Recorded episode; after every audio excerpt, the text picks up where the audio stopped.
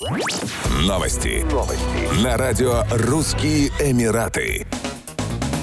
Новый генеральный консул Израиля в Дубае Лерон Засланский вручила верительные грамоты директору представительства Министерства иностранных дел и международного сотрудничества Объединенных Арабских Эмиратов в Дубае шейху Мактуму бен Бути Аль-Мактуму. О назначении Лерон Засланский в декабре 2021 года объявил министр иностранных дел Израиля Яир Лапид. Израиль и ОАЭ обменялись послами летом прошлого года. В настоящее время министр иностранных дел и международного сотрудничества ОАЭ, его высочество шейх Абдалла бен Заид Аль-Нахаян Пашинян находится в Израиле с официальным визитом, приуроченным к годовщине подписания Авраамовых соглашений. В рамках визита шейх Абдалла провел официальный прием в Тель-Авиве, на котором присутствовал президент Израиля Ицхак Герцог, встретился с министром обороны Израиля Бенни Гансом, лидером израильской оппозиции и бывшим премьер-министром Израиля Беньямином Нетаньяху, а также с министром финансов Авигдором Либерманом. Кроме того, эмиратский министр посетил Тель-Авивский музей изобразительных искусств, Центр мира и инноваций имени Шимона Переса и Национальный мемориал мемориал Холокоста. После посещения Яд Вашем премьер-министр Израиля Яир Лапид принял Абдаллу Бензайда в канцелярии премьер-министра в Иерусалиме.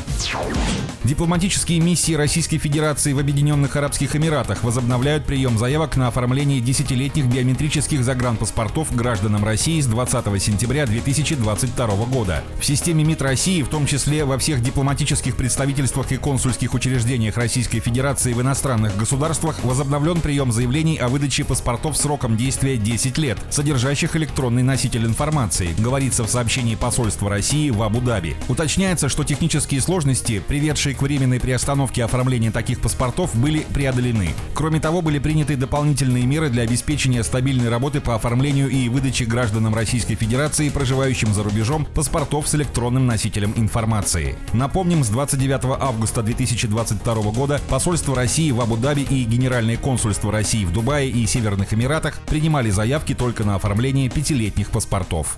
Еще больше новостей читайте на сайте RussianEmirates.com